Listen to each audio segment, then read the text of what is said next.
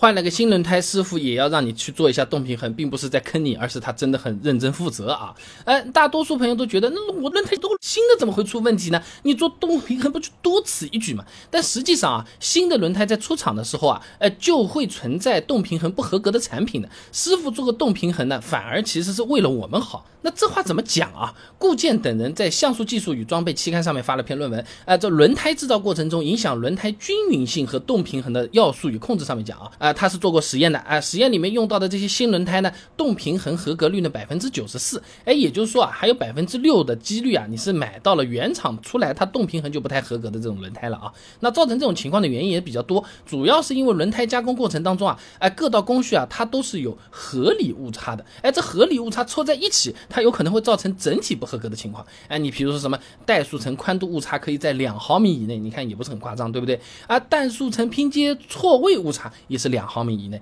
钢丝圈周长误差零点五毫米以内，等等等等等等，哎，这就好比啊，你今天丢了五十块钱，哎，没什么要紧的，哎，顶多就觉得今天运气差一点，哎，但就是今天丢五十，明天丢五十，后天丢五十，连续丢了一个月，我靠，这是笔钱呢，哎，就差不多是这种感觉啊。那百分之六的不合格品，哎，你可以说是。买到的几率不太大，哎，但其实哪怕是合格的新轮胎，哎，轮胎是外面那个橡胶，对不对？你装到那个铁的或者是铝的这个轮毂上面，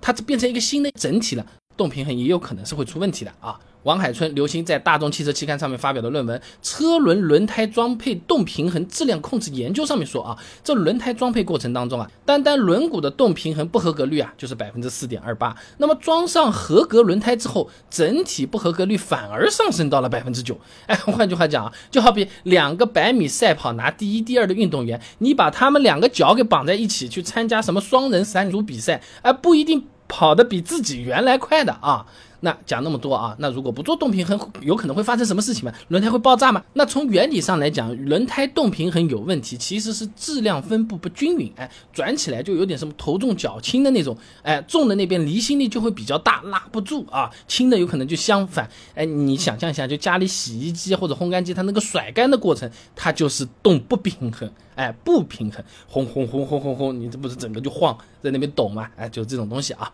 这个就会导致啊车子出现各种情况啦。那那是什么？车轮摇摆、颠簸、跳动，以前视频讲过的啊，不详细讲了。而且还会导致什么轮胎转向、悬挂之类的额外磨损，哎，以及油耗的升高啊。那我们在轮胎店的时候，有可能还会遇到这种情况啊。那师傅在什么轮胎轮毂上面，他做个记号啊，什么画个叉叉，搞个线，弄呃弄个什么什么标记啊。装轮胎的时候呢，对着这个记号原位再装回去，哎，就可以不用做动平衡了。这种方法理论上是可行的，就相当于你轮胎拆下来，再从同样的位置装回去，动平衡就不会改变啊。但一般也就是补胎之后会用啊，换新轮胎东西都不一样了，那这个基本上就是无效的啊。而且前提是轮胎上面的重量改变也不能太大。还是参考前面的车轮轮胎装配动平衡质量控制研究上面的说法啊，这动不平衡检测要求上校正面的不平衡质量小于十五克。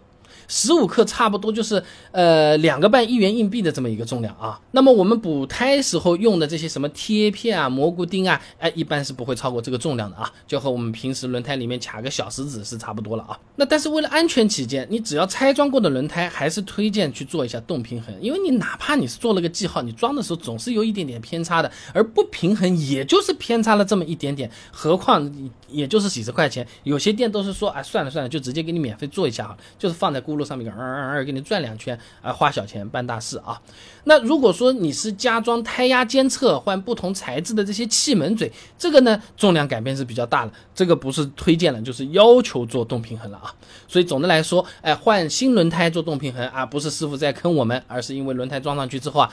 你想要好好的使用，用的久一点，就就是要有这个东西的。那做动平衡呢？它其实就是个标准工序，哎，你照做就可以了，哎，没有什么太纠结的部分。呃，如果没做的话，有可能磨损会加剧，轮胎不太耐用，甚至车子开起来颠或者方向盘抖啊，各种各样的事情都会有啊。好了，今天的视频呢就先做到这里了。如果各位朋友觉得这个视频做的还不错的话，还请点我的头像点赞，转发给你的朋友，哎，这个对我。很重要，这个是动力来源嘛，对不对？嗯，而且这样你每天就能收到一段超过六十秒的汽车使用小技巧了。备胎说车，我们明天接着聊。